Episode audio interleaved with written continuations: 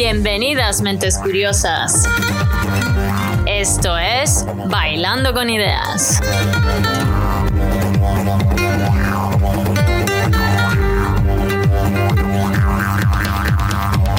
Desde Australia con vosotros, la doctora Carmen Salvador. Os invito a escuchar un cóctel de entrevistas mixto con científicos, mentes fascinantes, emprendedores y corazones valientes. Descubramos esas ideas que han cambiado nuestro mundo, cómo hoy impactan nuestras vidas y cómo en un futuro expanderán nuestros horizontes. Bueno, al lío que el tiempo se pasa y la vida no espera.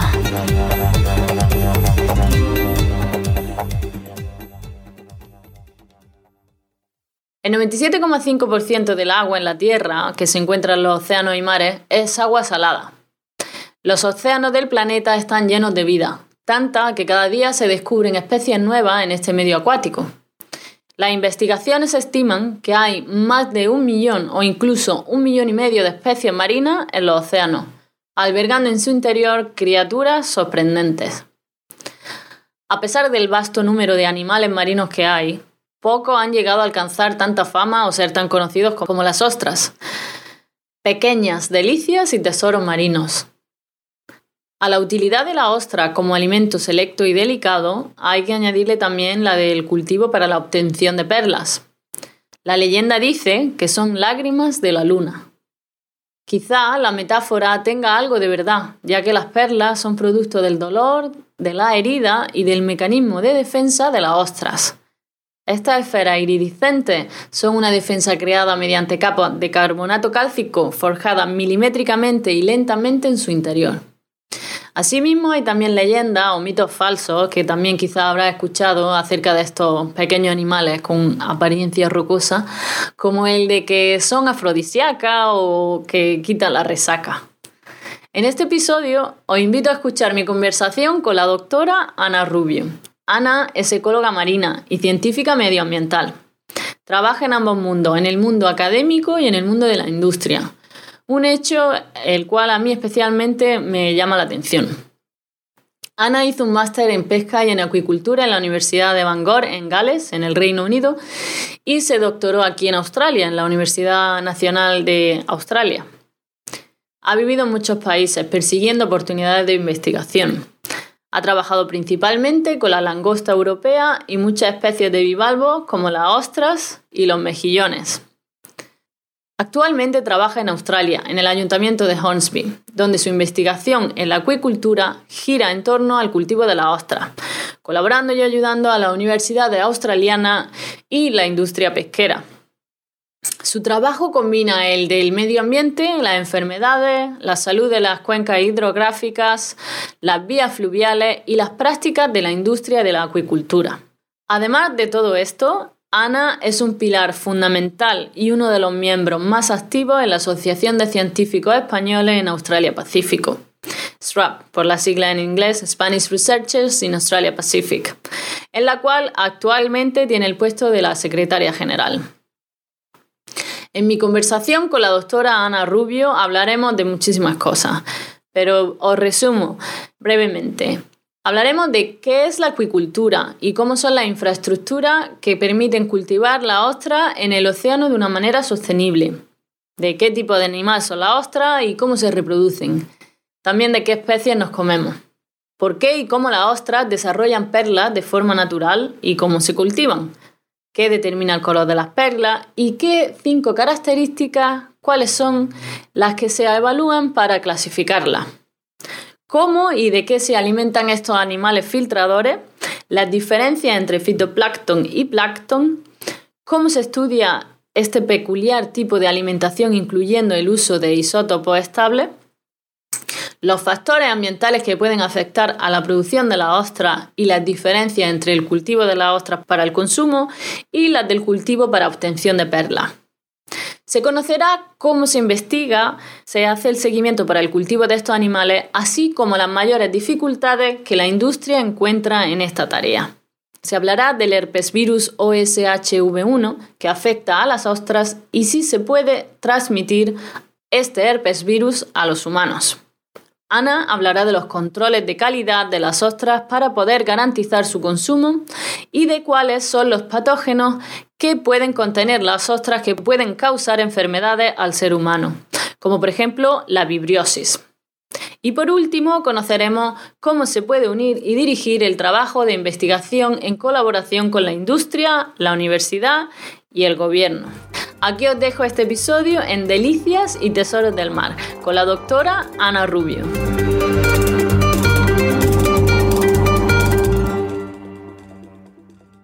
Actualmente trabajo en el Departamento de Medio Ambiente del Ayuntamiento de Hornsby, que para los que no saben dónde está, está a 20 kilómetros al norte de la ciudad de Sydney. Y aquí tenemos un estuario que se llama Hawkesbury y yo me encargo de hacer toda la parte, digamos, de manejo en, temas de calidad de agua, erosión, polución. y trabajo con todas las industrias que tenemos en el estuario y la gente que pesca, la gente que nada y demás. Y pues ya llevo aquí 10 años, pero antes de eso vengo de, de ser académica pura y dura, de trabajar en distintas universidades. Aquí llegué a Australia casi hace 20 años y vine a hacer el doctorado. Y antes de eso estuve seis años en Inglaterra, donde hice un máster en pesquerías y en acuicultura y antes de eso, este, yo estudié biología en la Autónoma, en la Universidad Autónoma de Madrid. y aunque y dentro de biología me quise especialidad en biología marina, pues tuve que pasar algo de tiempo cerca de la costa, porque Madrid no está así muy cerca de la costa. pero, pero sí, ahí salí con ello y seguí en temas acuáticos. ¿Cómo fue esa oportunidad de poder venir a Australia? ¿Cómo surgió? Bueno, la verdad es que yo seguía a mi pareja, o sea que en esto no es que no quisiese venir, pero estábamos, mi pareja y yo nos conocimos en Inglaterra, allí los dos hicimos un máster, él también viene de, de la parte un poco de acuática, pero es oceanógrafo. Y cuando terminamos el máster y estuvimos trabajando por unos años en Inglaterra, pues él tenía muy claro que quería hacer un doctorado. Yo en su momento, pues ni sí ni no, vamos, como estaba trabajando en investigación, tampoco necesitaba hacer un doctorado como tal, pero él sí. Entonces buscamos becas y Australia fue un poco la que nos daba mejores opciones en cuanto, sí, a becas y demás, y entonces nos vinimos para acá. Y aquí, tal y como llegué, por mi experiencia, empecé a trabajar en, en, pesquerías y me dieron la opción y empecé a conocer, como yo venía de, trabajar con ostras, que es en lo que me especialicé un poco después del máster, em, pues me dieron mucho, ¿sabes? Empecé a conocer ostreros y empecé a saber qué problemas tenían en la industria y de ahí salió la opción de hacer un doctorado por ayudarles en, en los temas que traté en la, en la tesis. Sé que eres un miembro muy activo y uno de los miembros fundadores de la Asociación de Españoles Investigadores en Australia Pacífico. SRAP, ¿no? Spanish Researchers in Australia Pacific. Ah, me gustaría que nos comentara, pues, que describas ah, la misión de SRAP y, qué tipo de eventos se hacen a través de SRAP. Pues sí, o sea, SRAP em, me parece que se fundó en el, mira que estaba, era parte de eso, pero me parece que fue en el 2014 y y empezamos con muy poquitos, porque éramos como cinco o seis que nos reunimos un día para comer y para hablar del tema, porque sabíamos de asociaciones similares en otros países y, salieron de una comida en un restaurante tailandés, cinco de nosotros, a ahora, años después, que me parece que ya andamos como por los 150 socios, tenemos sedes en distintas zonas de Australia y, sí, hacemos un montón de, eventos divulgativos, pero fundamentalmente es seguir los objetivos de la asociación, que es el ayudarnos unos a otros como investigadores españoles en, en Australia y fomentar las redes de investigación, especialmente entre Australia y España. La idea sí es un poco, pues, tanto, tanto hacer a conocer toda la investigación que los españoles hacemos aquí dentro de las universidades, australianas, como también el dar a conocer a los españoles lo que hacemos aquí y un poco el establecer colaboraciones internacionales y, parte de SRAP es una de las asociaciones que es parte de un de una asociación más grande que se llama Raícex y ahora pues todos los shrubs de los distintos países en, el, en, el, mundo ahora pertenecen a Raíces y Raíces lo que fundamentalmente hace es intentar influenciar el sistema de investigación español. Entonces, de esa manera tenemos una manera de, de, canalizar lo que todos pensamos, el por qué la, investigación es como es actualmente en España y por qué la gente sale y demás. O sea que eso es lo que fundamentalmente hacemos. ¿Y cuál sería el objetivo de SRAP a largo plazo? El fomentar la investigación que hacemos, pero también el intentar cambiar el sistema científico español Cosas que no van bien. Haciéndolo a través de raíces, digamos que, que, no solo nuestra asociación, sino que tenemos otras asociaciones, todas con, con, los mismos, con los mismos pensamientos y las mismas ideas, y de esa manera, digamos que el gobierno español, digamos, trata con una asociación en vez de con tantas. claro. O sea, que es en la manera, la manera en la que Raíces se fundó y cómo, sí, cómo funciona ahora. La unión hace la fuerza, ¿no? Se dice. En eso sí, porque al fin y al cabo también estamos a, a, tomar vientos de España y, vale, somos, hay muchos españoles aquí, pero, pero tampoco somos tantos, ¿no? O sea que el, el, juntar a todos los españoles que están fuera de España haciendo investigación hace el grupo sí, bastante grande y, y poderoso. Sí, claro que sí. Bueno, eh, como comentabas que te dedicas a la, acuicultura, me gustaría comenzar la entrevista definiendo qué es la acuicultura y cómo son las infraestructuras que permiten cultivar pues, las ostras en el océano de una manera sostenible. pues la manera más fácil yo creo que de definir la acuicultura es un poco pensar en agricultura, que la gente está como más asociada. Y al final es un sistema de producción eh, de productos alimenticios, pero especializados en especies acuáticas, que pueden ser eh, tanto vegetales como animales. Vegetales son las algas marinas, por ejemplo, y animales pues tenemos desde peces a moluscos, dentro de eso tenemos las ostras. Hay un montón de especies que se cultivan por... es una alternativa a la pesquería. En vez de ir y pescar lo que naturalmente existe en los océanos, es una manera como de, enfocarse en ciertas especies y poder producirlas en, zonas más limitadas, pero poder a la vez contribuir a, ofrecer un producto alimenticio y alimentar a la población, digamos. y, cuando hablo de acuático puede ser agua dulce o agua salada. Todo, está dentro del término acuicultura. Y como digo, si yo trabajo más con ostras, en Inglaterra trabajé con langosta y con mejillón, pero ahora estoy ya especializado, llevo muchos años especializándome en, ostras.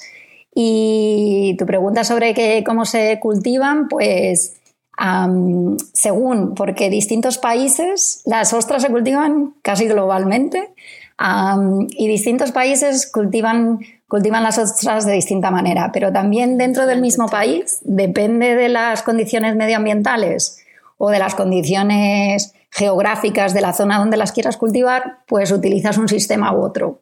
Porque si estás en una zona en la que, por ejemplo, haya mucho viento o no tengas la profundidad adecuada o te tienes que adaptar y tienes que intentar, ¿sabes?, el, usar la infraestructura que se corresponde al medio medioambiental en el que estás trabajando, pero también a las condiciones climáticas y demás. Entonces, eh, de normal se dividen un poco en, estructuras que lo llaman, que están en la zona intermareal, que significa que es entre mareas, o sea que a marea baja están expuestas. Ah, y esas, son, esas estructuras de normal las llaman mesas o parrillas o parque sobreelevado. Si luego las cultivan en, lo que, en la zona submareal, que significa que están todo el rato en el agua, no, salen en ningún momento.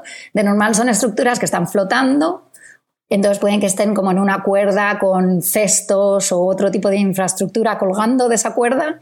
O, en, muchos, en, en muchos países, a lo mejor en el tema de ostras, pegan las ostras a una cuerda también.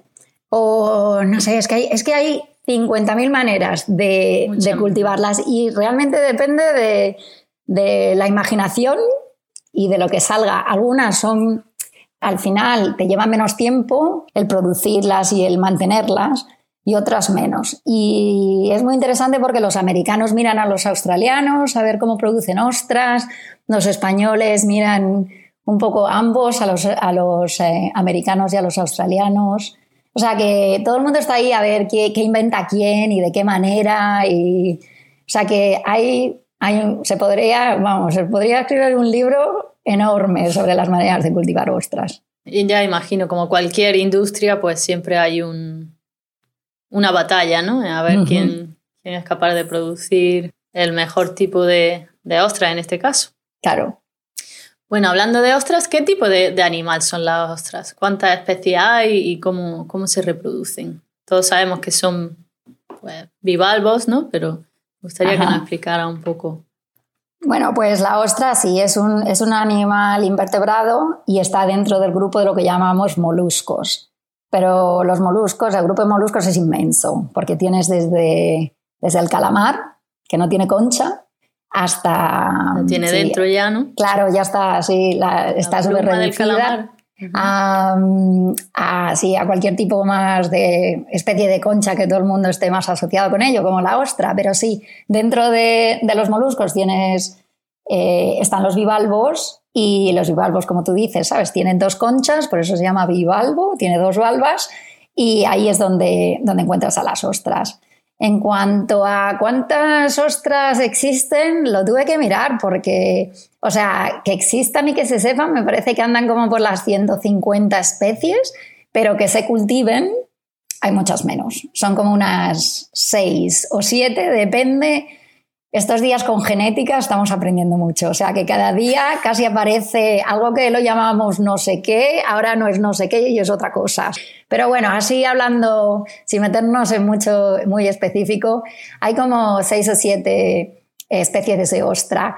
La que se cultiva mayoritariamente, en como un 97% de la producción global, es lo que llaman el ostión japonés o la ostra del Pacífico y esa se, cultiva a nivel global, casi en casi todos los sitios.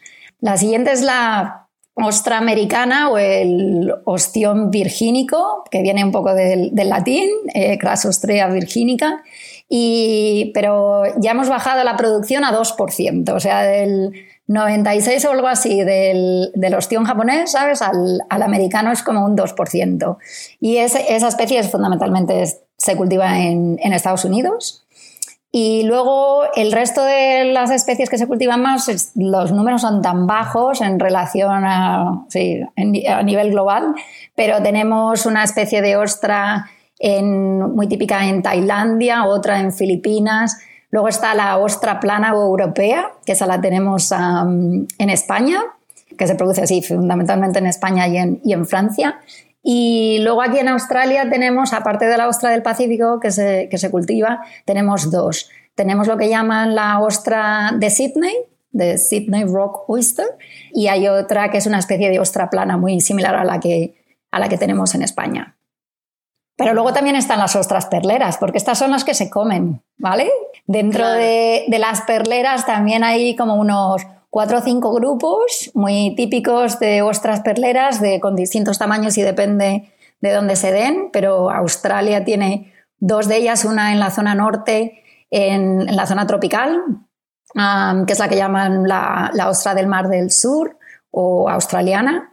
Luego está la, ostra perlera de Tahiti, que es muy típica por los colores, y, y sí, luego también hay, hay, hay, perlas de agua dulce, porque hay muchas especies que producen perlas en agua dulce.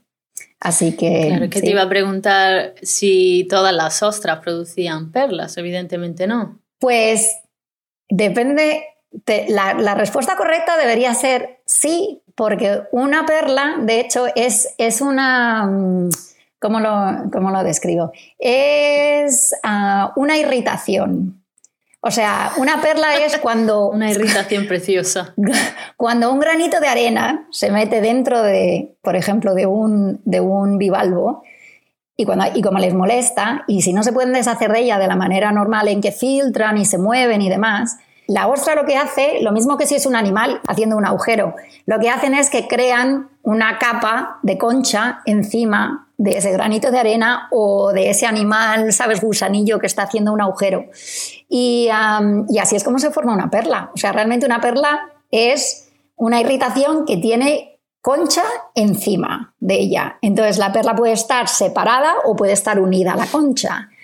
Pero claro, lo que nosotros llamamos perlas, o sea, eso puede ocurrir en cualquier, casi molusco, ni siquiera, ¿sabes?, bivalvo. Pero lo que nosotros llamamos perlas, que es más en cuanto a ornamentación y que sean bonitas y tal, ahí es ese proceso, pero se manipula mucho para que podamos y se usan especies que tengan una concha bonita dentro, que el nácar de la concha sea bonito, porque al final la perla es el color de la concha que el animal tenga, digamos. Claro, te iba a preguntar por qué hay perlas de distintos colores, porque pues, eh, pues sabemos que las más comunes son las blancas, luego también tienen las negras, que son las más caras, porque imagino que serán más bueno, Bueno, eso de que sean las más caras, bueno, depende... eso tengo entendido. Yo, yo, no soy una experta en ostras, pero depende, en perlas. Depende de cómo las vendas y dónde las vendas, pero al final depende de la especie. O sea, las especies de perlas que te, que te he nombrado antes la concha de dentro es el nácar que tienen dentro es muy distinto.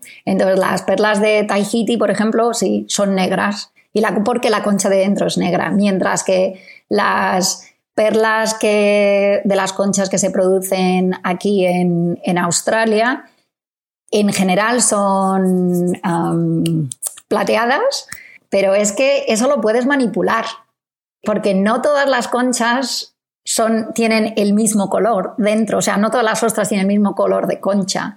Entonces, genéticamente puedes usar el color que creas que te va a dar una concha, una perla más bonita o que esté de moda o entonces cuando yo, yo trabajé dos años con la industria perlera aquí en Australia y es marketing puro y duro. Tú puedes manipular el color, hombre, no llegar a negro porque las ostras que tenemos aquí en Australia no tienen ese, ese color de, de nácar, pero sí podíamos producir cosas desde blanco o plateado a rosa, a amarillo, a... O sea, que ahí puedes, ahí tienes, si sabes lo que haces, puedes producir lo que quieras. Sí, porque al final lo, lo, que haces es usar una parte de la ostra que se llama el manto, que es lo que produce la concha y la concha interna, el nácar. Y entonces puedes coger, de hecho, si dentro de la misma especie de una ostra perlera, puedes coger el manto de otra ostra que esté produciendo un nácar más oscuro o de una tonalidad que te gusta y usar eso para enroscar el núcleo que llaman, como empieza una perla, en otra ostra.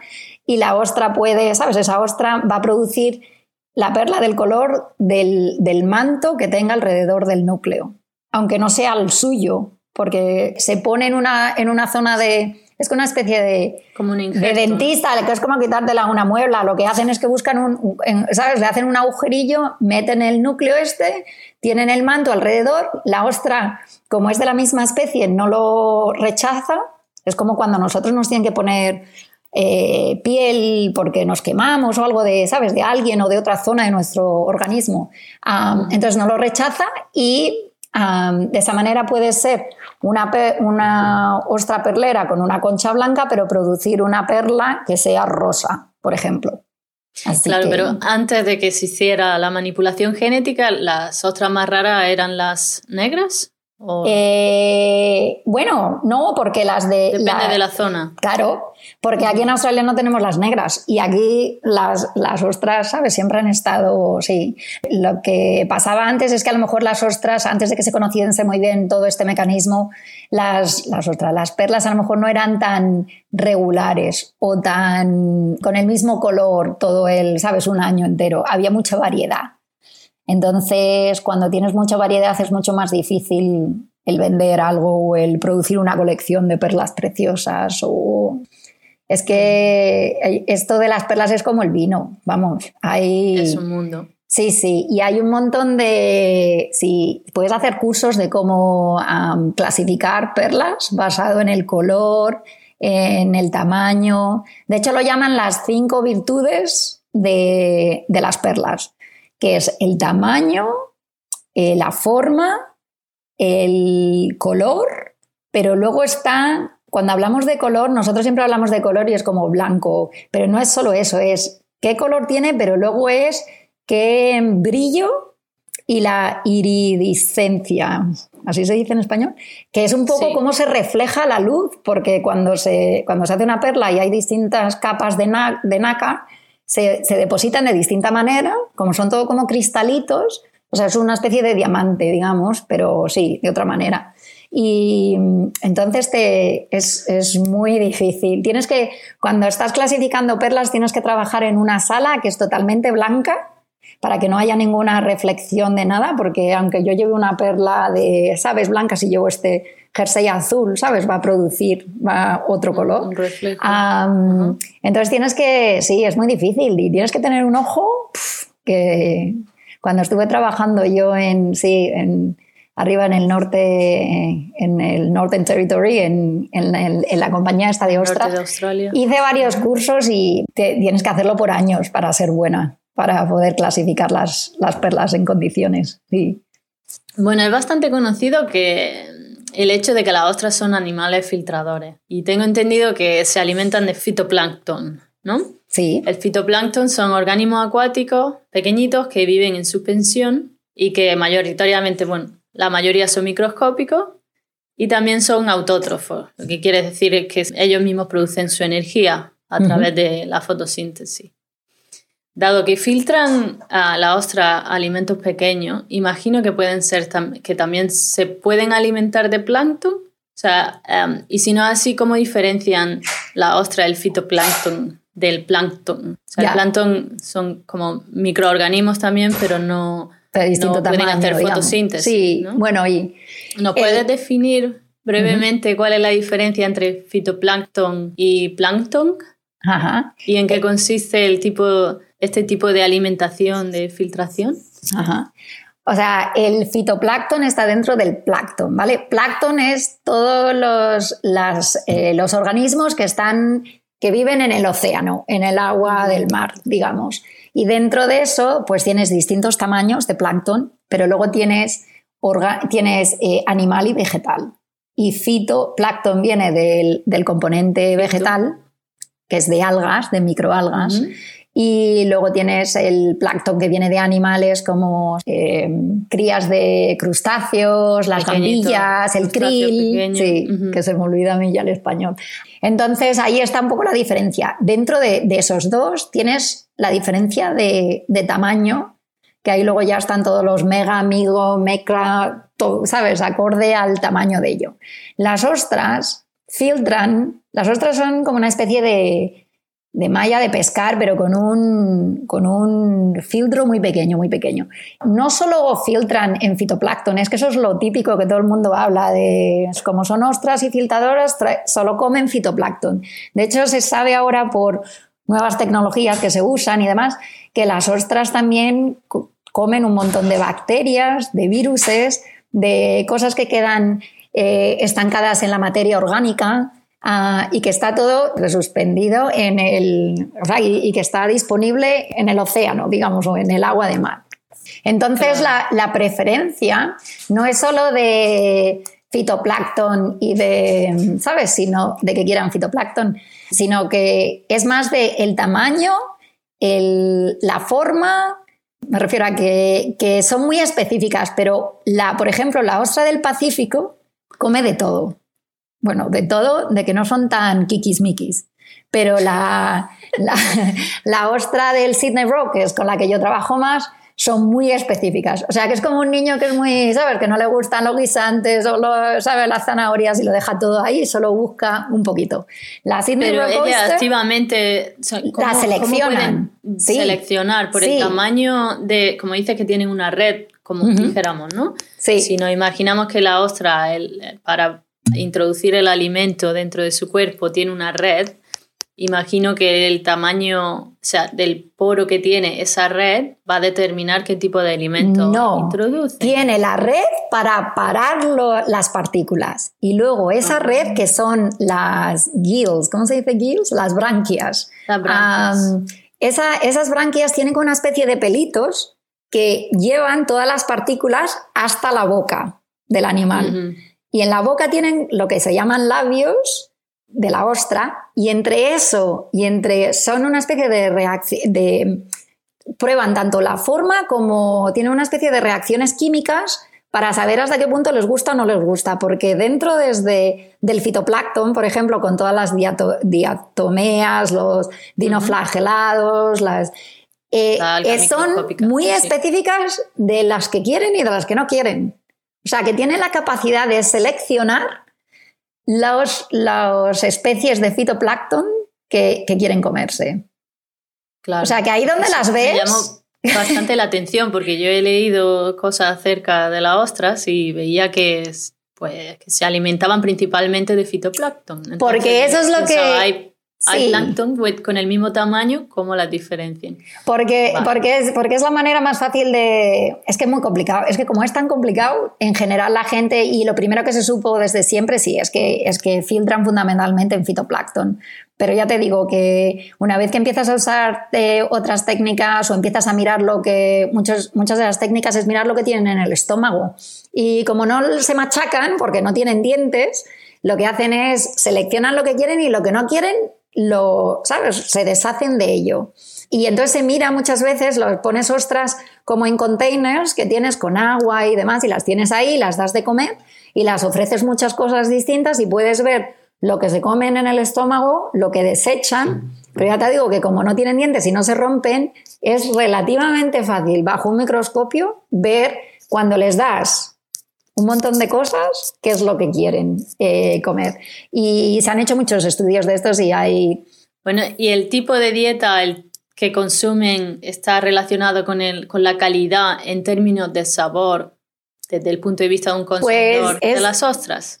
Eso es difícil, difícil de normal saber, pero lo que sí, el, el, sabor de una ostra, lo que, lo que sí que le cambia es la salinidad. Si tú por ejemplo, dentro del mismo estuario, si comes ostras que están cultivadas más cerca de la boca del océano, de donde empieza el estuario, a kilómetros más arriba, que la salinidad baja, es muy fácil ver esa diferencia solo por, eso, por el componente eh, de salinidad. Pero sí que es verdad que sí, que un poco depende del alga en distintas zonas, puedes detectar no solo el alga, ya te digo, también por toda la materia orgánica y otras cosas. Puedes un poco distinguir la diferencia. Y, las hay, pero tienes que ser muy buena también para, para, poder distinguir eso. Pero sobre todo lo de la salinidad es lo más fácil porque como tomamos mucha sal, eso es muy fácil para nosotros el detectar eso. Pero si te gustan mucho, mucho las ostras, puede que, mm, sí, por ejemplo, ostras en, en Tasmania que están cultivadas en zonas más abiertas, cerca del océano, con menos influencia del, terreno, digamos, tienen un sabor muy distinto a si las cultivas más arriba en los estuarios o en las bahías, donde a lo mejor cuando llueve o, sí, o según el tipo de vegetación, puede que sí, terminan con unos... Es muy sutil, puedes ver las diferencias, pero tienes que ser muy bueno para detectar eso he leído en tu tesis que el crecimiento de la ostra está relacionado con la calidad del agua en la que viven y, la fuente alimenticia. Entonces, acabas de comentar que es fácil ponerle en un cubo y ver qué es lo que ingieren y no, porque lo que dejan o lo que expulsan. Pero claro, eh, si nos paramos a pensar cómo medir el tipo de alimentación de muchos animales es como una labor bastante sencilla, ¿no? Simplemente tienes que ver lo que es, lo que comen y también lo que evaluar la heces o desechos. Pero en este caso, ¿no? En un animal que filtra partículas microscópicas y que vive en un medio acuático y que no sé, lo veo que es una tarea bastante complicada, a pesar de que tú digas que, es bastante fácil, ¿no? No, no, es eh, complicado, sí. Sí, y pues ver cómo, cuál es su ingesta y cuáles son los productos de, desecho que, desprenden. Entonces, me gustaría que nos comentaras cómo, cómo estudiar el tipo de alimentación que, tienen estos animales un poquito en más detalle y también puesto que es que me llamó bastante la atención los estudios de isótopos estables que hicisteis en el Clyde River eh, para estudiar la dieta de la ostra. ¿Nos podías decir por qué usasteis isótopos estables en estos estudios? Sí. Bueno, antes de, antes de meterme en eso, el, sí que es verdad, o sea, yo digo que es fácil, pero no es fácil porque si piensas la cantidad de, en cuanto a determinar lo que comen o no comen las ostras o cómo el, hay, tan, hay tantas partículas todo el rato eh, presentes en, en, el agua marina que aun cogiendo, si, si, estás usando ostras en los estuarios, no en, ¿sabes? en un laboratorio, Tienes, digamos, como un supermercado lleno de estanterías de posibilidades, ¿no? Entonces, también el coger una muestra de agua, aunque las cojas a menudo y demás, ¿sabes? El, el muestrear con la frecuencia y con la resolución necesaria para poder, ¿sabes?, contestar lo que una ostra come o no come es complicado, muy complicado. Luego, hay distintas tecnologías y depende un poco, pues, del dinero que tengas, claro, y de, ¿sabes?, para poder analizar esos datos.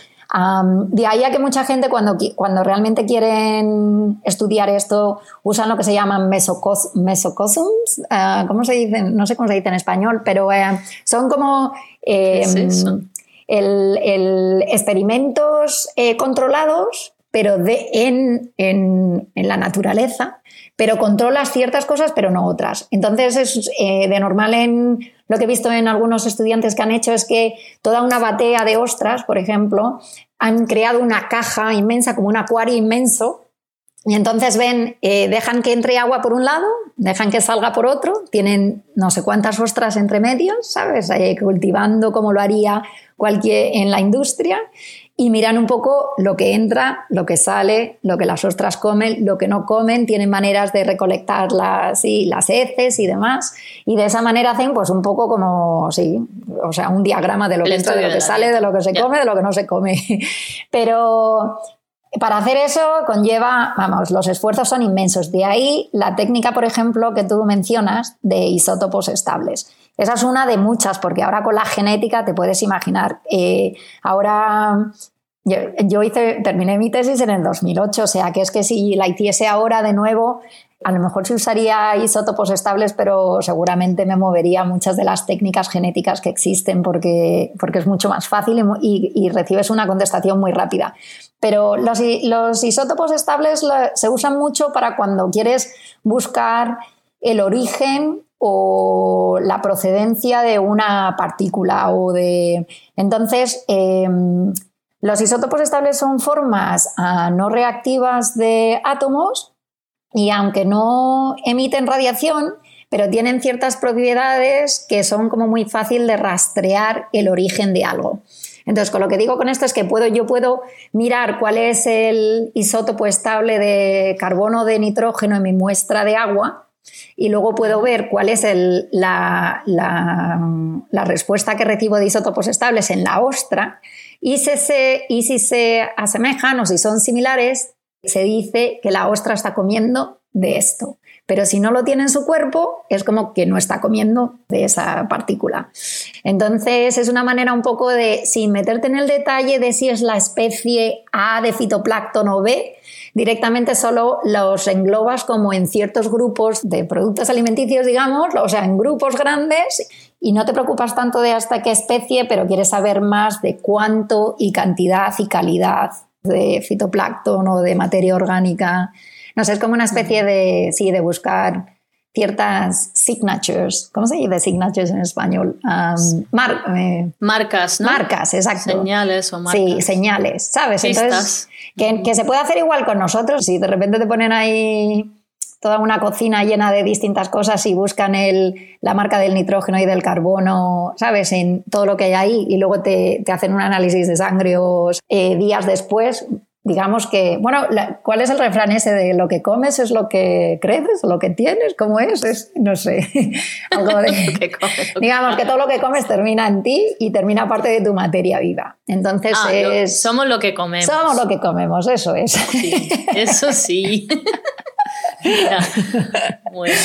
Ah, es un poco basado en eso realmente. Eso es lo que miras. Miras cierta. Y entonces sabes las, las, las, marcas de carbono, de nitrógeno de ciertos grupos que están disponibles, digamos, en el océano y miras a ver si las ostras reflejan las mismas marcas. Si las reflejan y en cantidad, puedes ver eh, si las han comido, si no, o si, o, a lo mejor las han comido pero, pero solo las están usando para producir músculo, pero no para producir gónada, o yo qué sé, se aprende mucho de, de esta técnica. Pasemos a los factores ambientales que pueden afectar a la producción de la ostra. Pues tenemos, por ejemplo, he leído que la temperatura del agua, la concentración de salinidad, comentábamos antes, la materia orgánica, y etcétera, ¿no? ¿Cuáles son las condiciones adecuadas para el cultivo de las ostras que consumimos? Y, hay alguna diferencia entre el cultivo de las ostras para consumo y el de las ostras para cultivo, para la obtención de perlas? ¿O es simplemente como eh, comentaba antes, que se le ponía el granito, crear la herida. Para, la, la, producción de la perla necesita eso, el implementar el núcleo ese con el mando, pero aún así necesitas la ostra perlera crecer, o sea, tiene que crecer. En cuanto a, en cuanto a las condiciones perfectas, digamos que nadie las sabe como tal. O sea, no es que no se sepan, es que cada estuario y dentro del mismo estuario, dentro de la misma bahía, te mueves 10 metros y tienes condiciones distintas, porque entre las corrientes internas, o sea, hay ciertos parámetros que son que se conocen mejor. La temperatura. A, grandes rasgos. A rangues, claro la temperatura, la salinidad. Entonces, hay muchas veces, hay, o sea, si yo, por ejemplo, voy a un país nuevo que no conozco y decido cultivar ostras, bueno, lo primero tengo que ver a ver qué ostras se dan ahí naturalmente, ah, porque traer una ostra que no se produzca ahí naturalmente no es una buena idea, porque por muchas razones, pero fundamentalmente porque si no existe, por alguna razón. y si no tienes las condiciones eh, medioambientales correctas, eh, por mucho que insistas, a la ostra no le va a gustar y no va a crecer.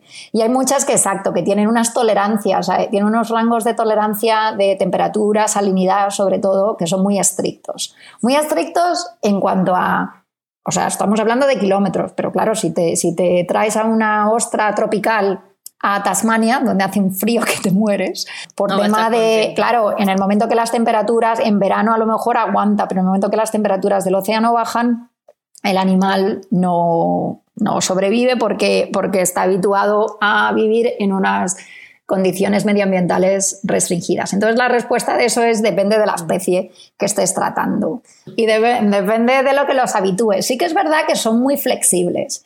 Entonces, desde un punto de vista económico o empresarial, en términos de producción, si por ejemplo nosotros quisiéramos cultivar ostras en el océano, em, ¿cómo se hace el seguimiento de esos cultivos? Cuando están en el, medio ambiente. Ya que son animales bentónicos, ¿no? Que no se pueden mover y que hay muchos factores medioambientales eh, externos que no podemos controlar, como la lluvia, los nutrientes, la temperatura, el agua. ¿Cómo, ¿Cómo se hacen las predicciones en el manejo de su cultivo para poder obtener el máximo rendimiento ¿no? de este cultivo? Cuál es la proporción de ostras que se producen en piscifactoría comparadas con la proporción que se producen en el, en el océano hoy en día en la industria? Pues para contestarte es que la industria ha cambiado mucho. Ah, la industria ya no está usando tecnología en la que la ostra no está asentada al 100% en el ventos.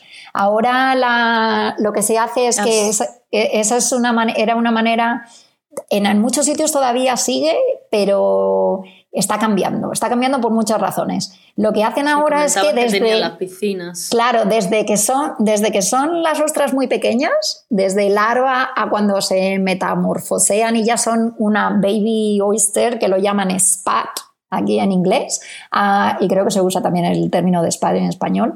Lo que hacen es que desde muy pequeño ya tienen la, la ostra separada e individual. Entonces, de esa manera, lo que estás tratando son como con mini ostras que puedes poner, ya decía que si estás en, en zona submareal o lo que sea, los metes como una especie de cajas o de cestos. Y esos cestos tienen que tener distinta malla para que no se te caigan y tal y como van creciendo esa malla va, va, ¿sabes? va cambiando. Estos días, desde casi desde que ya son menos de un milímetro, las ostras ya están individuales. O sea, empiezas a tratar con ellas como si fuesen granitos de arena. Ahora que la industria ha avanzado tanto, ¿cuál es la dificultad, la mayor dificultad a la que la, industria se enfrenta a la hora de cultivar las ostras? Ya que pues, eso, la industria ha evolucionado tanto. Pues depende un poco de dónde estés, pero si te digo la verdad, no es un problema interno de industria, porque en eso siempre, bueno, siempre se puede saber más, siempre se puede tener mejor tecnología y eso va surgiendo, tal y como lo que veo que es el mayor impacto es que está incrementando la cantidad de gente que vive en las costas y en las zonas costeras y el impacto que tenemos de vivir en zonas costeras, eh, pues tiene mucha influencia en lo que en tener una industria que sobreviva o no en esas zonas. Pero es por un tema de contaminación, digamos, y también por el tema de que, bueno, que la gente, la población está ocupando un sitio que, que antes estaba facilitado para ese tipo de uso. Claro, y, eso sí, y tiene muchos impactos distintos, digamos, ¿sabes? Que es que un poco depende. Si, tiene, si, había, si antes era una zona natural, digamos, en la que nadie vivía ahí o que no había una, una industria ni siquiera de agricultura o de, digamos, la, los impactos naturales cuando llovía, pues sí, siempre había, ¿sabes? Agua que venía de esos terrenos, pero, no, pero ya estaban filtrados por la, naturaleza, por la vegetación y demás. Ahora, como queremos vivir todos ahí, la vegetación ya no existe.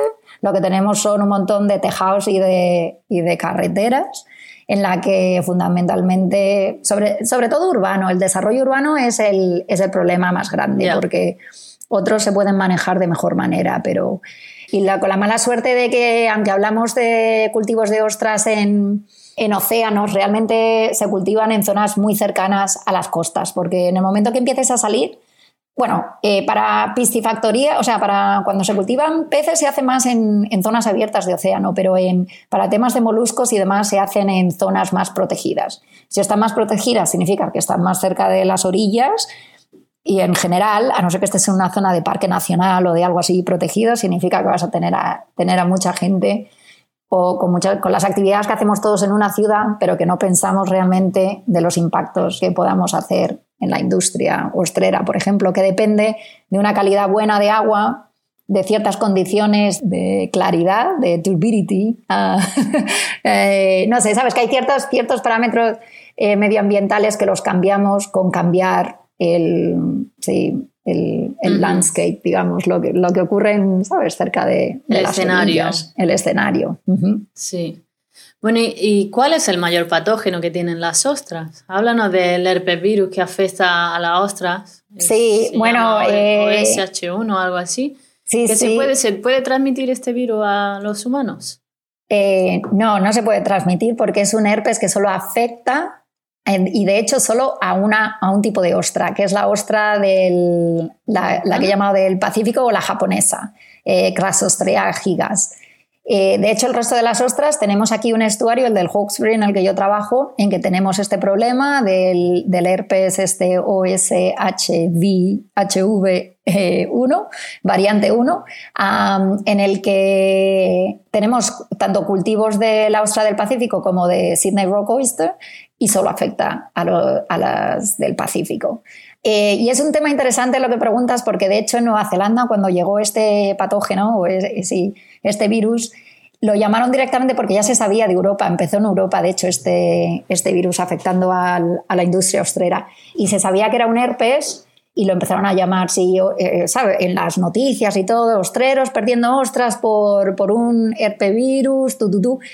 Y solo porque la gente no sabe que realmente están asociados a ciertas especies, enseguida el consumo de marisco en general, no ni siquiera de ostras, bajó un montón. Entonces, cuando tuvimos el mismo problema aquí en Australia, la enfermedad está producida por este virus, no la llamamos, ni, ni tocamos el tema herpevirus, la llamamos eh, Pacific Oyster Mortality Syndrome, como un síndrome de mortalidad de la ostra del Pacífico por, por no tocar el tema eh, herpes por, por, eso, porque, porque la gente enseguida es como un herpes, yo no me como nada que tenga, ¿sabes? Y ahora la gente escucha virus y, y echa Exacto. Seguro. Lo mismo. Entonces, ahí la verdad es que aprendimos de, de nuestros vecinos, los de Nueva Zelanda. El, aquí los ostreros en un año y tres meses, una cosa así, pueden ya vender una ostra del Pacífico porque crece tan rápido y porque como come de todo. Pero sí, entonces el tener el virus este les está machacando porque significa que, están todavía cultivando la, lo que, la, la ostra de Sydney, la Sydney Rock Oyster, pero esa como crece más despacio y porque también es muy especialita con lo que come, con lo que no y con las condiciones medioambientales, significa que tienen que esperar tres años para poder vender una ostra. Entonces, si, si tienes un negocio, mm. digamos, quieres algo que puedas venderlo lo antes posible para ganar tu para que sea rentable, Claro. Mm. ¿Y cómo analizáis la calidad de las ostras para que sean óptimas para el consumo Para el consumo. ¿Cuáles son los patógenos que pueden pues fundamentalmente, sí. Exacto, fundamentalmente los se hacen muchos test en general, pero el que se hace más rutinario es de bacterias, sobre todo E. e. coli y fecals y no sé cómo fecal coliforms. La bacteria vibriosis. Sí, exacto. Vibrio, ah, vibrio, vibrio que vamos que produce la enfermedad de vibriosis. Y tengo entendido que es la más dañina para nosotros, para el ser humano. Sí. No sé cuántas personas afecta en Australia y en España. Eh, yo no tengo mucho los números. Aquí en Australia, con suerte, no afecta tanto por el tipo de monitoreo que, se hace, digamos. Pero ese tipo de. Mm, se mira el vibrio, pero no se mira tanto. Porque, eh, porque se sabe que solo ciertas, ciertas zonas de Australia, o sea, se hace routine monitoring, pero se sabe qué zonas son más, que tienen más tendencia a que el vibrio este esté presente. Pero, por ejemplo, en Estados Unidos tienen un problema inmenso porque una ostra desde que sale del agua, desde que la cosechan, tiene que estar a una temperatura tan mínima, mantenerla todo el rato hasta que llega al mercado para que no desarrolle ciertas especies de vibrio porque te pueden, vamos, machacar y sí, son mortales. Aquí en Australia tenemos la suerte de que esos tenemos vibrios y problemas de vibrios, pero no tenemos ese nivel. Tenemos más problemas de temas relacionados, bacterias más relacionadas con la diarrea y cosas similares, pero el único problema que tenemos de, toxinas que nos puedan que, puedan que puedan matar al ser humano son en temas de alga tóxica. Y por eso se hace también, ¿sabes? Eh, cada dos semanas se, colectan, o sea, se recogen muestras de agua y se están continuamente mirando eh, si las especies de algas, de fitoplancton, pero tóxico, y se hacen pruebas de, las ostras como tal, de si tienen, ¿sabes?, ciertas toxinas. Se busca, se busca con un espectrofotómetro y muy bien no sé cómo se hace, ¿sabes?, la, cuál es la tecnología, pero los, los están continuamente mandando ostras, lo mismo, o sea, muestras tanto de agua como de, como de, de ostra, para que, sí, para asegurarse de, que no hay ningún problema, vamos, porque es lo último que quieres, porque en el momento que alguien se enferme mal, sabes, de ostra, te daña a la industria, da igual dónde, es, sí, eh, no, no, se lo pueden permitir si realmente quieren seguir. Mm. Ah, bueno, obviamente, aparte del daño humano, ¿no? Sí, eh, sí. No, claro, claro, pero por eso, porque en el momento que, aunque solo sea una persona cogiendo, tuvimos un problema aquí en Australia en la zona de Wallis Lakes, que está al norte, en como a tres horas al norte de, de, um, Sydney. Y hubo un problema de, en el sistema de desagües, de un, tratamiento de, aguas, en el que se contaminó una, una tubería con otra y no sé qué, y al final, sin saberlo, de repente terminó en una zona donde, donde había un montón de ostras que se estaban cosechando. Y aunque se habían muestreado, justo ocurrió, ¿sabes? Justo fue, fueron muy, fue muy poca gente, pero justo ocurrió entre una muestra de agua y una muestra de ostras y la siguiente, pero estoy hablando de horas. Y eso conllevó a que hubo, no me acuerdo si fueron como unas 15 personas que terminaron con hepatitis B y C. Y, sí, y eso dañó un montón a la industria. Y yo creo que de eso se tardó como unos 10 años en recuperarse a nivel Australia. Así que saben los ostreros perfectamente que no sé, vamos, tienen que estar continuamente mandando muestras y chequeando todo. Pero muchas veces no es, como digo, no es su culpa. O sea, es que están, están cultivando ostras en una zona en la que todos nos bañamos, jugamos, vamos en barco, vivimos. sea que realmente todos tenemos tenemos un, nuestro granito de arena para contribuir a que, a que, esto no ocurra. Lo que pasa que si no, si no conoces un poco el tema no te das cuenta, ¿sabes?, de la influencia que puedas tener. Bueno, limpiando el coche de tu gobierno casa. el que tiene que poner las medidas necesarias, las legislaciones necesarias para poder cultivar ese tipo de alimentos. Sí, bueno, eso existe. animales que serán luego alimentos para el consumo humano. Eso, eso existe y tenemos un montón de datos. El problema es cuando. La industria. Claro, el problema es cuando de repente algo cambia o de repente algo sale mal. Entonces, si ahora ya hay un montón de sistemas para notificar cualquier tipo de problema, entonces en el momento que hay un problema de, en desagües, de cloacas o lo que sea, en el momento, en nada, estos días con la tecnología y con todo, todo el mundo lo sabe. Bueno, todo el mundo, la industria y, y el gobierno y demás. Entonces se para eso muy rápido. Pero antes era más difícil el, ¿sabes? El pasar este tipo de información. Mm. Mm, el patógeno más común es el, las algas tóxicas. Yo, bueno, a nivel, según, a nivel global, a nivel global, es El, a nivel global es el vibrio, como tú dices. A nivel, aquí en Australia, como no tenemos tantos problemas de vibrio, el problema que tratamos más es de alga tóxica y de, y de bacterias relacionadas, sí, con, no sé, lo que llamo el E. coli, de, con, sí, de, de diarreas y demás. Mm. Distintas cepas de sí. Escherichia coli, ¿no? De E. coli. Okay. De la alga tóxica, yo tenía entendido, no sé si, si, tenía entendido bien o mal, que el alga tóxica, que de por sí el alga no es tóxica, lo que es tóxico es la concentración de algas, ¿no? Que a lo mejor hay una flor, o sea, hay una subida de nutrientes, entonces las algas están ahí feliz de la vida, se crecen más, ¿no? Y claro, las la ostras están ahí en buffet libre, claro, se pegan el banquete y luego ya nosotros comemos la ostra que está Claro, aquí en tema, en tema de sí, en tema de alga marina, que son el fitoplancton de lo que hablábamos antes, tienes especies que son tóxicas y especies que no son tóxicas. Pero luego dentro de las tóxicas tienes las que son tóxicas para la ostra, que no son tóxicas para nosotros, sino que la, a la ostra la contamina, digamos, o la, la reacciona con su sistema bioquímico o algo, ¿sabes? Interacciona de esa manera.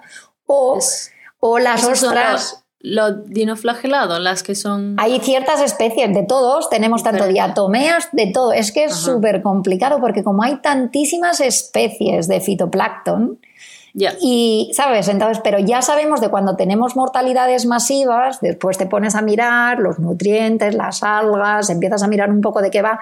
Sabemos que ciertas especies son muy malas para las ostras, que no, que no significa que sean para nosotros. Pero luego hay otras en que las ostras pueden digerirlas perfectamente y, exacto, acumularlas, porque como filtran y como haya muchas de ellas, por lo que sea, porque haya un bloom, porque de repente haya, haya llovido y haya más nutrientes, o porque haya habido upwelling y, ¿sabes?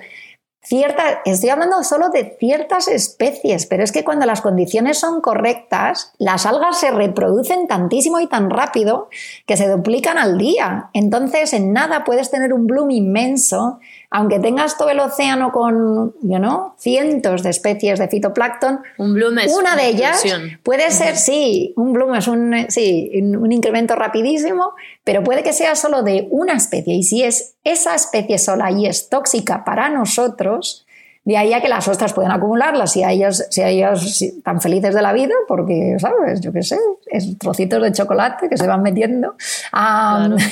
y cuando... El crecimiento, aquí el Claro, y les encantan y de hecho cuando hay blooms de, de, de algas, en general las ostras crecen un montón porque, claro, hay de lo que les gusta. Pero ahí es donde el monitor, el, ¿sabes? El, el muestrear es muy importante porque porque puedes parar eso. O sea, el, ahí es donde se hacen las pruebas tanto de agua como de ostra y si sale que cierta en la ostra, si sale que cierta toxina, eh, ¿sabes? Los niveles de esa toxina son más altos y se sabe cuáles ya, pues no las dejan, ¿sabes? El cosechar. Y, pero de normal empezamos más con el agua. Si ya empiezan a, porque empiezan a, siempre hay números ahí bajos y las ostras, y eso, y como tú dices, pueden comer de eso y nosotros no las podemos comer sin que nos afecten. Pero si suben de cierto límite, una vez que, ¿sabes?, en cuanto a, densidad y en cuanto a nivel y acumulación, ahí es donde nosotros no los digerimos también y nos ponemos malos. Pero el ponerte malo puede que te pongas malo tanto de diarrea, según las, las toxinas, pero también puede que te afecte a tu sistema nervioso, que es el más importante. Entonces, si te afecta el sistema nervioso, dejas de respirar, por ejemplo. O hay otras que te afectan directamente al cerebro y a muchas reacciones que tenemos de cerebro. Es, sí, cada vez que lo pienso y cada vez que recibo las muestras de vuelta, estoy siempre mirando, ¿sabes? Tal y como me llega el email es lo primero que miro, porque no me puedo arriesgar ni siquiera una hora. O sea, yo en el momento que reciba esos, esos resultados tengo ya que que mirar. Actúa rápido. Sí, sí, porque si no, en nada sé que ya, yo ya voy tarde, digamos, porque de cuando cogí la muestra, cuando la mandé a cuando he recibido la respuesta, aunque ahora la tecnología ya está mejorando y cada vez las, las respuestas de estos tipos de análisis son más rápidos, pero ya voy tarde. Pero la cadena va, va mm. siguiendo y claro, tienes que actuar rápido. Sí. Bueno, ¿nos puedes decir en tu día a día, en tu investigación de campo, qué es lo que haces? Bueno, yo en mi día a día tengo, tengo días que son de oficina total delante del ordenador, que no me gustan nada, pero hay que hacerlo, como todo el mundo. y luego tengo un montón de días de los que sí estoy fuera. Y yo tengo la suerte de, como trabajo en el estuario de Hawkesbury y el ayuntamiento tiene un barco, pues paso bastante tiempo en un barco. Y porque la única manera de llegar a sitios o de recoger muestras o de es por barco, porque no puedes llegar de otras maneras. Entonces, eh, no me puedo quejar cuando hace buen tiempo, pero también cuando llueve y cuando hace malo, también tengo que estar fuera. O sea, que tiene de sus pros y sus cons. Y en invierno, cuando hace frío, también tengo que estar, ¿sabes? A las 6 de la mañana en el barquito, que vamos, que hace una rasca, que aquello no hay manera de, ¿sabes? De calentarse hasta las 12 de la mañana. Pero. pero sí, eh, y también un poco mis días dependen mucho, porque yo yo tengo, o sea, tengo cosas que hacer, digamos, y que me organizo, pero también salen muchas cosas totalmente. Cuando de repente hay un incidente de polución o cuando de repente, yo qué sé, hay, eh, yo qué sé, una casa se ha desmoronado o de repente se ha roto un, yo qué sé, una tubería de algo, pues según lo que sea y tal, yo tengo que estar ahí para intentar solucionarlo o para reducir los impactos, a la, industria ostrera porque las tengo en el Hawkesbury, pero también tengo otras industrias eh, de las que eh, recogen gambas, ah, tengo a la gente que, es, que nada también, entonces me tengo que asegurar de que la gente no se ponga enferma. Entonces hay muchas veces que es un, vamos, que no tengo tiempo ni, vamos, ni de ir al baño, digamos, pero, pero luego hay otros días en que todo está más organizado y hay mucha actividad así, más rutinaria y, pero vamos, que no nunca se sabe. Porque esos días le, le das duro al rap organizando cosas. Sí, no, aquí yo nunca me aburro, no, te puedo asegurar. No, no te aburre. No la gente dice, yo no tengo hijos, pero la gente es como, ¿y qué haces con tu vida? Digo, pues no sé cómo contarte, pero vamos. es como todo. es dar, yo creo que es dar prioridad y vas haciendo, sí. Pero incluso en el trabajo, todos los, o sea, la todos los días tengo que ir dispuesta, aunque tenga un día de oficina, nunca me he visto, ya suena así un poco, pero siempre tengo que ir vestida de campo y directa porque en cualquier momento voy a tener que salir. Voy a tener que salir y a lo mejor voy a tener que montarme en un 4x4 y tirar para arriba por campo para llegar a un sitio de, yo qué sé, o, eso, me tengo que o me tengo que ir directamente a un barco y, ¿sabes? Y salir a recoger a alguien o a... Sí, pero, pero me encanta. Si algún, día, si algún, día, necesita a alguien para ir en el barquito, yo me ofrezco voluntariana. Siempre tenemos voluntarios, Carmen. Y para comer las ostras también. Sí, sí.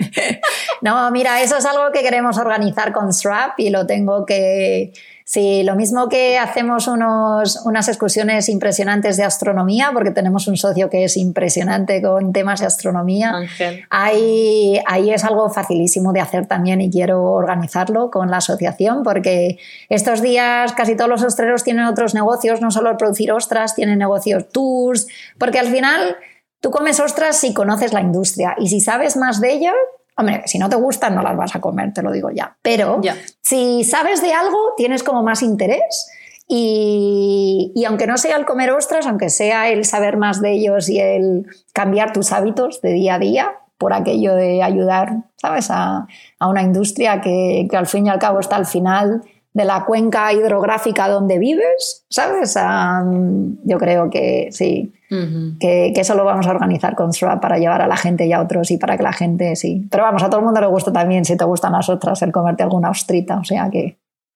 Pues nada, yo allí estaré sin, sin ninguna duda. bueno, Ana, ¿cómo, ¿cómo, unes y diriges el trabajo de investigación con, con tu participación en la industria? Eh, y a la vez, bueno, imagino que también tienes que estar en contacto con el gobierno o Sí. ¿Cómo, ¿Cómo unes todo? Porque, claro, normalmente vemos investigadores que están en las universidades o en la academia, o gente que está en la industria y está en la industria. Son pocos los casos en los que se combina el estar en contacto con academia e industria, pero también, además, con el gobierno en el tipo de, de puesto que tú tienes. Y pues, bueno, he visto también que, que había sido o que eres directora, directora del Select Oyster Company. Ajá, sí. pues, todo no sé. Em, bueno, primero sobre el cómo conectar un poco, ¿sabes? La investigación, academia, el gobierno, el... Yo, viniendo de academia y ahora trabajando de funcionaria, no es muy habitual. De, por ejemplo, de todo el ayuntamiento, eh, creo que tres tenemos doctorados, solo para que te hagas una idea. Entonces, digamos el que ratio es alto o, bajo? ¿El qué? En un ayuntamiento, imagino que el rat, que la proporción es alta, ¿no? No, no, no, no, bajísima. Bajísima. O sea, bajísima en cuanto a que no quieren dar. Ayuntamiento, Los ayuntamientos de España no creo que estén plagados de, doctores. No, exacto, perdona, a eso me refiero. Aquí tampoco. O sea, que somos. No, a eso voy. O sea, que somos. Me refiero, bajo en cuanto a, que. Mejor yo tenía un concepto. No, no, no, no. Bajo en cuanto a que al fin y al cabo somos funcionarios, da igual en qué país esté, que esto de funcionario yo creo que es, es igual en todo el mundo. Pero sí que es verdad que si vienes un poco más desde el mundo académico, vienes con otra mentalidad totalmente distinta. Tú lo sabes también que trabajas en industria y como académico te tienes que valer todas, te las buscas todas, te, o sea, siempre vas a pedir ayuda, pero primero la encuentras tú o intentas encontrarla. y entonces yo viniendo desde academia significa que tengo ya, yo ya tenía los contactos hechos o medio hechos, entonces me es muy fácil. Cuando yo tengo un, cuando yo no, cuando, cuando hay algo que tengo que responder y que no sé, no, o sea, voy a, voy a mirar distintas fuentes de información, pero voy a ir a las universidades y a los académicos. Y no, y no me da corte, digamos, o no, mientras que hablo con otros eh, compañeros y como no tienen a lo mejor ese contacto o ven a la academia como muy separada o muy en distinto área, ¿sabes? No, como de otro sí, no, no, no, piensan en, en pedir ayuda, ¿sabes? De, de académicos, por ejemplo. Y a mí, primero porque tengo los contactos, segundo porque me encanta y segundo porque sé cómo funciona. O sea, y lo único es que yo desde siempre que he hecho también investigación en academia, siempre la he hecho muy aplicada. Entonces yo siempre he estado trabajando en temas de ostras, yo siempre he estado trabajando con la, con la industria ostrera, así, lado a lado. Los ostreros desde el primer día. Yo tenía que, enterar, tenía que entender su posición, cómo cultivan ostras, cómo ganan el dinero, cómo, ¿sabes? Para, para el poder contestar a preguntas que les pueda ayudar desde un punto de vista financiero, social o lo que sea. A mí, aunque me guste, pero estudiar, yo qué sé, la larva de la ostra en no sé dónde, solo desde un punto de vista ecológico y medioambiental, pero sin ninguna aplicación, pues sí, no me importa, pero no me motiva. A mí lo que me motiva es el poder invertir ¿sabes? Eh, tiempo en algo en el que luego vea la parte aplicada o que alguien pueda usar esa información. Y eso siempre ha sido Claro, normalmente en las muchas becas de investigación, para que te las den, te piden mucho cuál es la aplicación, ¿no? Sí, pero luego hay mucho proyecto académico que así es como lo justifican en las becas, pero luego no lo llevan a la parte aplicada. O sea, o... Lo que se escribe en la beca y lo que se lleva a cabo, eso ya... O, a lo mejor sí lo piensan y dicen, ah, pues aquí está, aquí te doy una solución. Y es como, pero tú lo has hablado con la gente que va a usar esa, ¿sabes? Esa solución y les funciona o... Porque si no entiendes... Porque eso es lo que me pasa. Sigo, yo sigo supervisando a muchos estudiantes que están haciendo cosas con ostras. Y lo primero que hago, me da igual que sea alguien que vaya a estar en un laboratorio todo el día, y que no vaya a haber una ostra en vivo y directo. O sea, yo quiero que esa gente entienda de dónde esa ostra viene. Y es muy importante. Y me da igual que estén mirando a la encima no sé cuánto, que realmente da igual dónde esté la ostra, dónde no esté, o quién sea el ostrero. Pero esa conexión es muy importante porque cuando luego dan recomendaciones, esas recomendaciones se tienen que dar desde un punto de vista aplicado y que tengan sentido. Si no tienes esa información, sí, das unas recomendaciones, pero al final no son viables y yo lo veo un poco pérdida de tiempo, ¿sabes? Y entonces siempre intento que esa conexión ocurra. Pero sí, así que un poco yo he tenido suerte de que como viniendo de academia, pues más o menos tenía las conexiones ahí y si, y si no las he tenido, ya te digo, mira que he dejado ya la academia. te la he buscado. Sí, hace 10 años y sigo recibiendo que supervise a estudiantes y demás. O sea que, como ves, da igual que siga de funcionaria y que no esté tan metida en academia. O sea, sigo porque, porque sigo colaborando con mucha gente y seguimos escribiendo papers y recogiendo muestras. Y, pero ahora desde mi, desde mi punto de vista, si me voy a meter en un proyecto como ese, con, cualquier proyecto tiene que ser aplicado. Yo tengo que tener una respuesta, o sea, la pregunta tiene que ser de algo que necesite para poder, sí, mejorar, yo qué sé, la, eh, calidad para nadar o para, sí, para, para que la gente nade en una zona sin, o en, sí, o en tema de ostras, para que la industria eh, salga para adelante y sea sostenible y, ¿sabes? Y sí, y gane más dinero, que al fin y al cabo el tener una industria viable en un estuario significa que, tienes unas condiciones muy buenas de, de, calidad de agua y de, sí, y de todo. Si no tienes esa industria, significa que algo no va bien. ¿Y cuál es el reto que más te motiva ahora, Ana? El reto que más, esto es personal, desde el punto de vista de... No, no, desde el punto de vista laboral. Ah, laboral. Ah, el reto, el reto, el reto. Oh, no sé, bueno, a estos días es que como estamos tan liados, para mí, el, o sea, el, el leer cosas nuevas y el...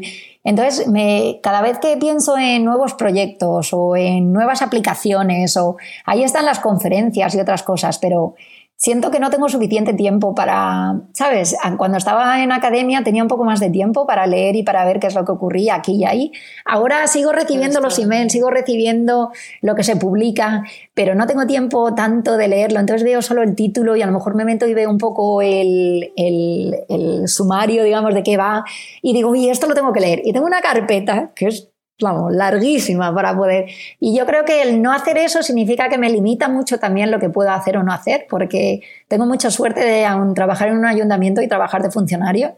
Mi jefe tiene un doctorado, o sea, que viene de academia, y mientras yo haga lo que tengo que hacer en tema de, del, trabajo que tengo que hacer en cuanto a, sí, el día a día, me da mucha flexibilidad para poder meterme en temas de investigación.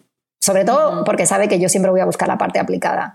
Entonces, el no tener eso y el ser más, más ¿sabes? El tener más información para el pensar a, dónde me meto. Eh, llevo ahí unos años en los que no estoy haciendo tantas cosas nuevas. Pero el creo reto que es... el buscar más tiempo, ¿no? Sí. Para poder introducir en tu, en tu cerebro información nueva para poder crear nueva idea. Entonces, por eso me encanta, sí, me encanta el estar en SRAP o en otras asociaciones, porque sí, mientras nos tomamos una cerveza juntos después de una reunión o lo que sea, nunca sabes, siempre siempre sale algo, siempre sale algo interesante que luego entonces sí que busco tiempo para leer, pero eh, sí, estos días yo creo que es eso, el tiempo, el, buscar nuevas ideas, porque muchas veces tienes que tenerlas un poco claras para llevarlas a cabo, no puedes empezar así solo con, ¿sabes? Con un poco una idea de algo, pero no haberlo pensado en condiciones y haber leído. Si no, la gente ya te dice que sí, que sí, pero, ¿sabes? No se involucran. no sé, a lo mejor es eso. Pero sí, pero no sé, la verdad es que no me puedo quejar desde el punto de vista laboral. O sea que. ¿Qué es lo que más te gusta de tu trabajo? Lo de tener esa variedad de, sí, de tanto oficina como fuera, como, sabes, no tengo, mis días, no tengo ningún día aburrido. O sea, es que aunque lo quiera tener, es que siempre sale algo. y la parte de, como digo, como siempre es aplicado, siempre tengo o a residentes que, con los que trato continuamente, que siempre, yo qué sé, siempre me sorprenden de alguna manera, o a industria como la ostrera o, los chiquillos que están ahí eh, pescando gambas o eh, son tan, no sé, como, como, tenemos muy buena relación, eh, es, no sé, te metes mucho en, en, el carácter, en cómo son y el ayudarles. Y entonces cuando les estás ayudando, no estás ayudando a un ostrero, estás ayudando a un ostrero amigo o colega. Y mm, no sé, esa parte me gusta mucho, porque sí, porque y ellos lo saben y lo agradecen y colaboramos de esa manera, de una manera muy fácil, sin ser forzada, y esa es la parte yo creo que más me gusta. De lo ¿Y cuál es el... Sí, claro que sí. ¿Y cuál es el reto que, que, que te enfrentas ahora que, pues, que te trae de cabeza o que no te gusta tener? ¿Y cómo podrías mejorarlo? no sé, lo está, porque claro, en temas de investigación, tú al colaborar con otros científicos, imagino que tienes esa suerte de no tener que estar buscando financiación para claro. subsistir, bueno, etcétera, no, financiación es una buena. Mm. De, los, dos mundos, ¿no? No, de hecho, financiación es una buena, porque siempre sin, dinero y sobre todo yo aquí en el ayuntamiento tengo un budget muy, muy limitado, porque a mí el, budget, el, dinero que tengo viene de, de la gente pagando las rates, no sé cómo se dice, o sea, por vivir aquí para pagar para el ayuntamiento, ¿sabes? Los servicios y demás. Entonces hay, hay un componente muy pequeño para el tema de medio ambiente, pero somos muchos. Entonces yo siempre tengo que estar pidiendo becas, o sea, no para mi salario, que eso está bien, pero sí para seguir en proyectos. Y una vez más, para seguir en proyectos tengo que tener buenas ideas, porque si voy a hacer el mismo proyecto que ha hecho el vecino, pues no me lo van a dar, ¿sabes? No me van a dar, digamos, dinero a mí. Pero, pero sí, dinero puede que sea una de ellas. Comunicación estos días, hay un montón de gobiernos aquí en Australia sobre todo, hay un montón de niveles de gobierno distintos, con un montón de grupos distintos, que está genial, pero que a la vez no nos coordinamos, no, ¿sabes? La comunicación, mira que con la tecnología debería de ser facilísimo, pero no hay manera, no hay manera de, de comunicarse de una manera, ¿sabes? Un poco, sí, directa y sin perder el tiempo o compartir. Casi que igual, como, ¿Mm? ¿cuál es la diferencia entre la empresa austrera en Australia y España? Porque suena un bueno, poco a no, no, yo estaba, eh, estaba pensando más yo desde el ayuntamiento en temas de ostreros, te puedo asegurar que yo creo que ahí tienes Tienes ahora los jovencillos que están entrando en la industria, que vienen con la tecnología y, ¿sabes? Y están más, sí, que si móviles, que si apps, que si, ¿sabes? Ahora ya no escribo nada en un papel, todo está, ¿sabes? En, la nube o en con ciertas aplicaciones, con ciertos programas. Y tienes todavía, porque aquí tenemos un montón de generaciones al mismo tiempo, y tienes todavía el que escribe todo en una pizarra en, el, en, la zona donde trabajan, ¿sabes? En la caseta donde trabajan. O sea que ahí tienes, y eso ocurre cuando, cuando visito a, ¿sabes? A australianos en otros países, porque siempre, como me gusta, siempre busco y siempre tengo contactos y voy a verlos. en eso tienes un poco de todo. Y un poco depende del nivel del negocio y depende de. Porque tienes también. Lo bueno de los, de los australianos es que puede ser un, Puedes tener un negocio enano, enano, enano, que sea familiar casi, que sea un hobby. O puedes tener el negocio, ¿sabes? Eh, inmenso en el que estás, vamos, produciendo y ganando, pero vamos, con respirar. O sea, que tienes, tienes todas estas opciones en el mismo sitio, en la misma, o sea, que todo es un poco de mentalidad y cómo bueno eres y de cómo inviertes y de cómo manejas, ¿sabes? El producto y el marketing y entonces, en eso no hay gran diferencia de España a Australia si en cuanto a tema de los ostreros. Tienes un poco de todo. ¿Y el rango de beneficio de producción con respecto a la venta es pues muy grande o las ostras son tan... Pues depende, te puedo asegurar... Un producto caro es caro porque, porque evidentemente de todo el, tipo de la producción es tediosa y deben de de tener una serie de controles de calidad, etcétera, etcétera, como comentaba antes. Sí, es caro, pero tampoco es tan caro si lo piensas. O sea, en general, sobre todo aquí en Australia, en España, esto es el, el, pescado y demás es mucho más barato, pero aquí los precios del pescado están, vamos, carísimos. O sea, de compensa comer carne casi mejor que pescado, ¿sabes? Aunque la carne también está cara, pero y es de buena calidad, pero el pescado sí está carísimo aquí. sí. el, el beneficio, una vez más, te puedo asegurar que, que tengo desde el ostrero que, te puedo asegurar, vamos, no llamaría multimillonario, pero que, vamos, que, que gana, ya te digo, con respirar. Y tengo al que, al que, no, al que no sobrevive, vamos, al que. Y una vez más, es que es un poco. Es todo, es inversión. Es sí, también la zona en la que estés puede que hayas tenido mala suerte y te hayan caído tres, ¿sabes? Tres eventos de lluvias o de enfermedades o de algo seguido, ¿sabes? Pero en general yo creo que es más una mentalidad de negocio. Si tienes tu, tu negocio bien establecido y organizado, estás, ¿sabes? Estás más seguro, tiras más para adelante inviertes. Hay muchos usuarios que no invierten porque es como, ¿para qué voy a comprar, ¿sabes? Eh, algo nuevo si esto sigue tirando para adelante. Sí, claro, pero tardas como cuatro veces más en hacerlo, ¿sabes? Con, con el equipamiento antiguo. Entonces, sí, ¿sabes? Ese, esa mentalidad de, sí, tengo que invertir esto, pero lo gasto, ¿sabes? Pero, pero en tres años lo he pagado.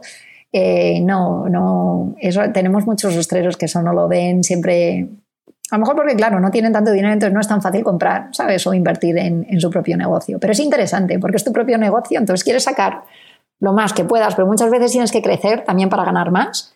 Y hay muchos que lo quieren mantener a un nivel pequeño y familiar. Y ahí es más difícil. El, sí. Así que hay un poco de todo.